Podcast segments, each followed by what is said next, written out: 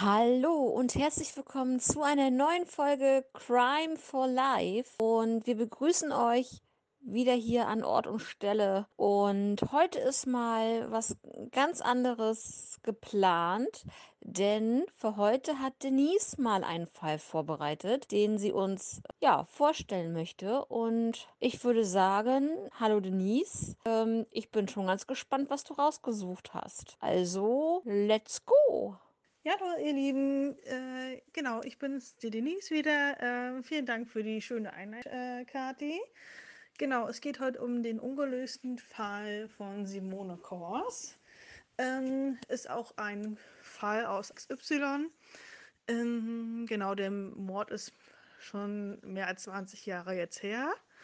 Genau, äh, fand im Jahr 1992 statt.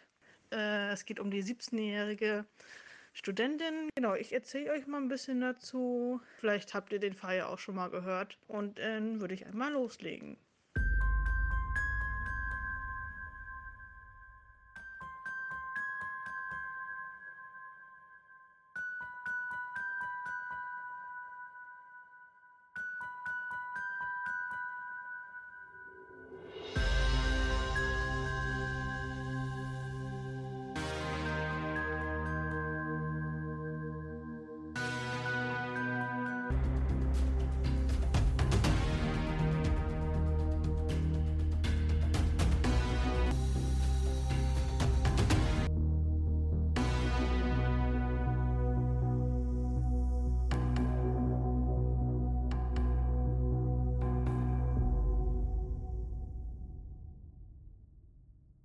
Genau, die Simone wollte an dem Abend vom 9. Januar 1992 ähm, mit dem Bus nach Anklam, nach Stralsund fahren, wollte dort ihren Freund besuchen.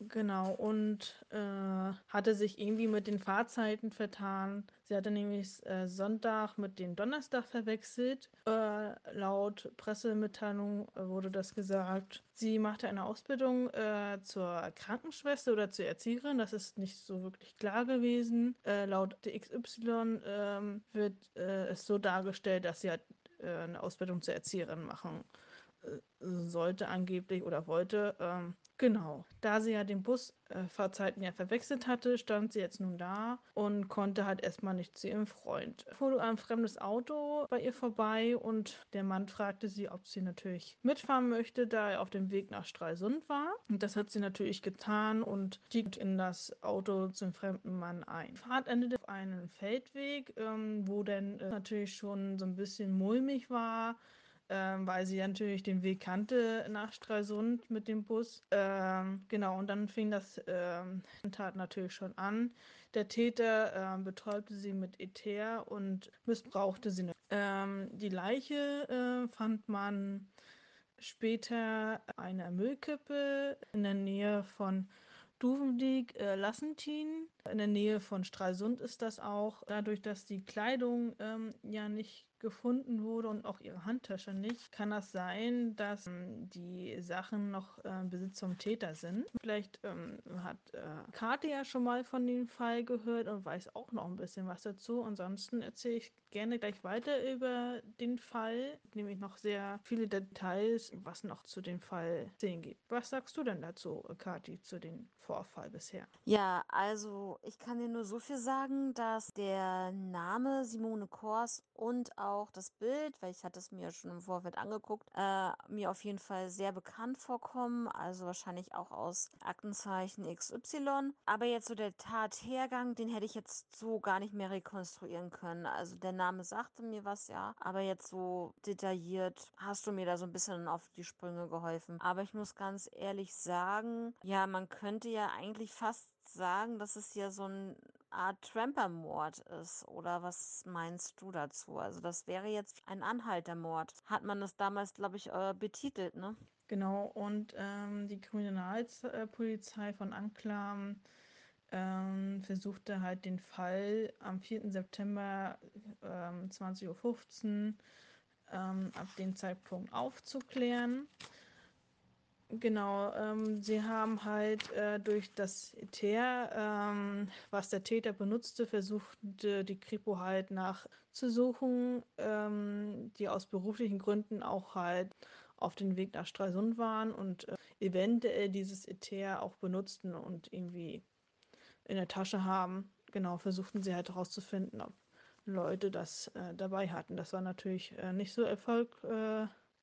Ähm, das machten sie dann halt auch nur äh, werktags, die unterwegs waren nach Stralsund, an die geschäftlichen Fahrer.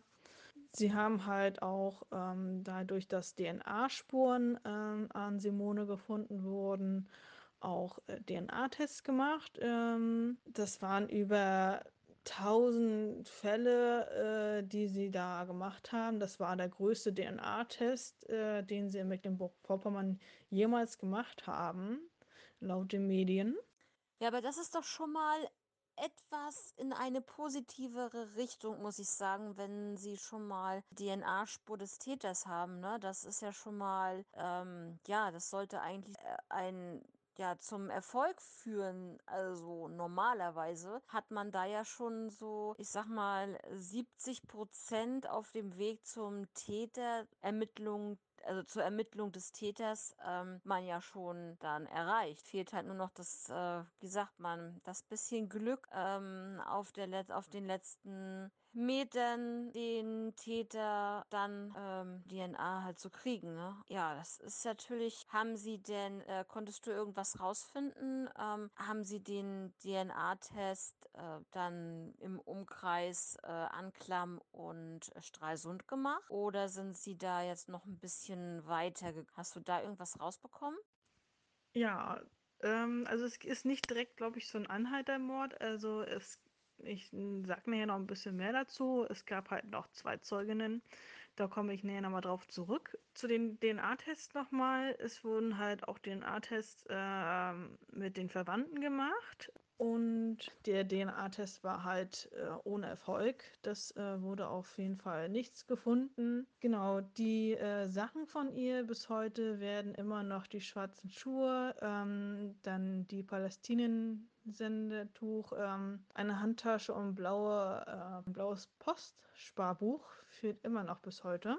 An der Strecke, äh, wo sie fuhren, wurden an einem Waldstück in der Ortschaft von Obermützkow äh, Kleidungsstücke gefunden von ihr. Äh, nach dem Tod der 17-jährigen Simone Kors meldete, sie, meldete sich nach dem äh, Jahr eine 19-jährige Frau, also ein Jahr später, nachdem sie da verstorben ist, ähm, dass sie da dass diese Frau auch fast vergewaltigt wurde. In der Nähe von Den, äh, Denwin bei Stralsund im Jahre 1988. Genau. Und die Zeugin äh, beschrieb ihn auch so äh, wie die zweite Zeugin. Auf die zweite Zeugin komme ich auch gleich nochmal drauf zurück. Äh, also die hat sich halt ein Jahr nach, dem, nach der Tat von Simone Kors gemeldet äh, dass sie da im Jahre 1988 fast vergewaltigt wurde.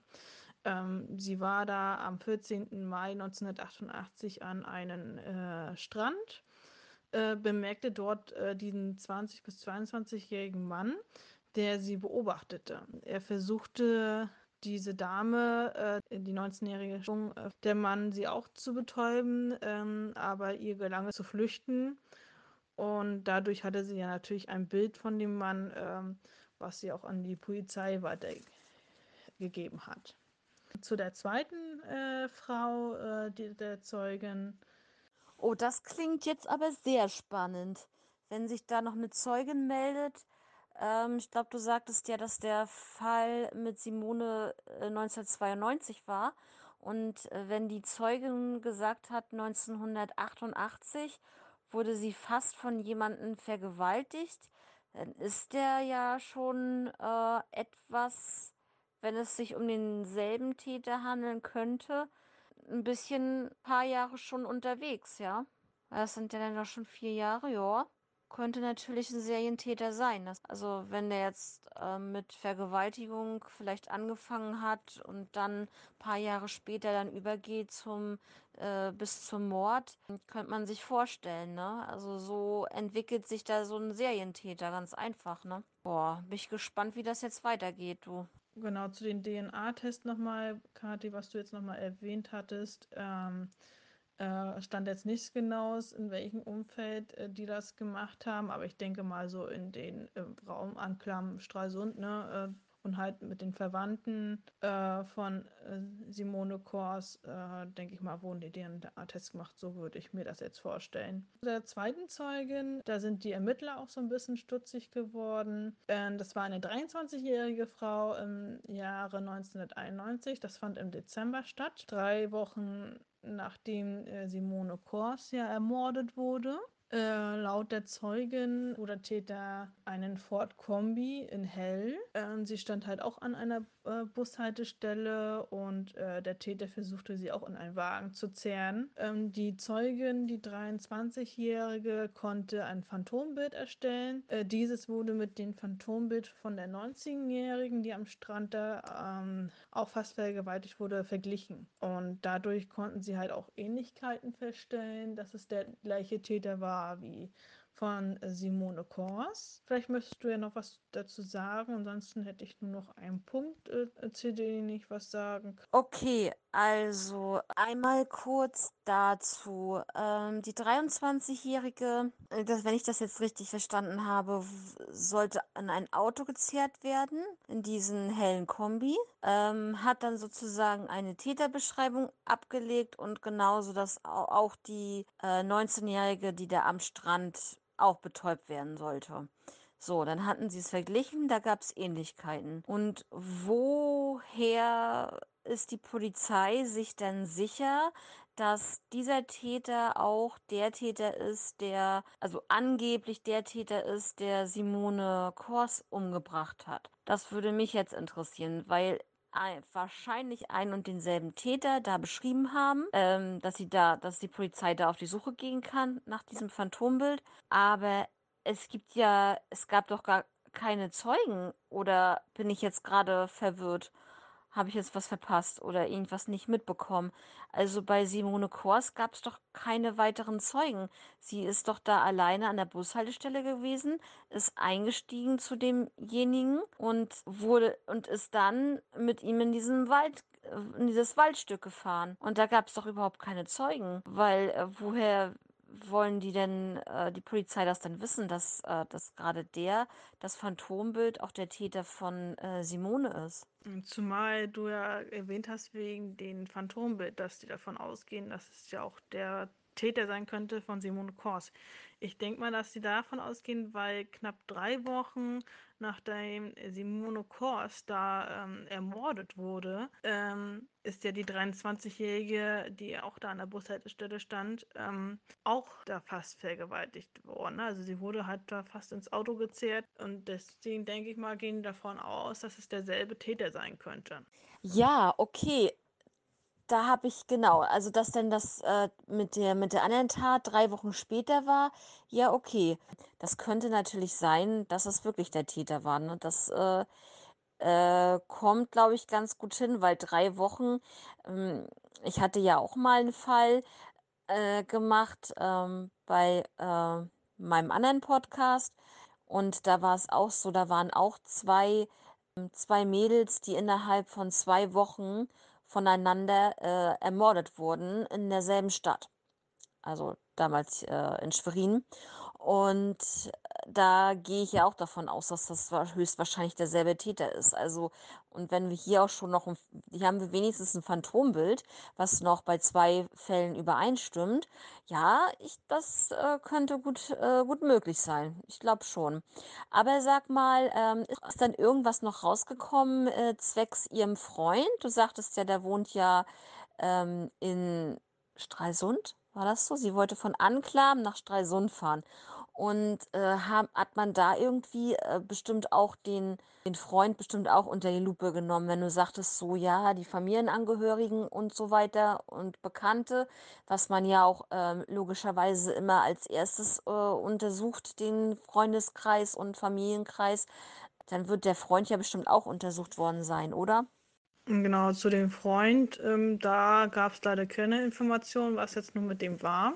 Ob die da mit ihm da auch drüber gesprochen haben, gab es leider keine Details äh, über den Fall jetzt. Ähm, da kann ich dir jetzt eigentlich gar nichts Genaues zu sagen. Ja, eigentlich leider schade, ne, dass man da nicht so ähm, über die ähm, Verwandten oder den Freund geschrieben hat, ähm, ob die da irgendwas wussten. Genau. Hast du denn noch irgendwelche Fragen, die ich dir beantworten kann?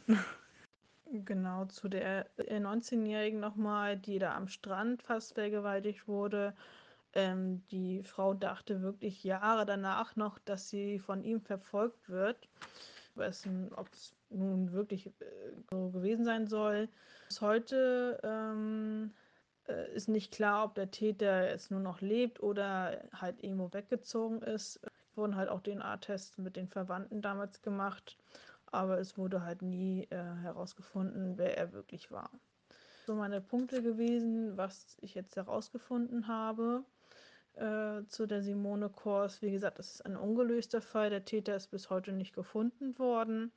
Genau, vielleicht ähm, kennen die ein oder anderen unter uns ja ähm, irgendwelche Anhaltspunkte noch und können uns die unser dann ähm, Podcast gerne zuschreiben oder unter unseren Instagram-Kanal gerne mal was schreiben, ähm, wer von der Tat eventuell noch was weiß, was da damals noch geschehen ist, ähm, irgendwelche Anhaltspunkte, die man hier noch mitverwenden kann.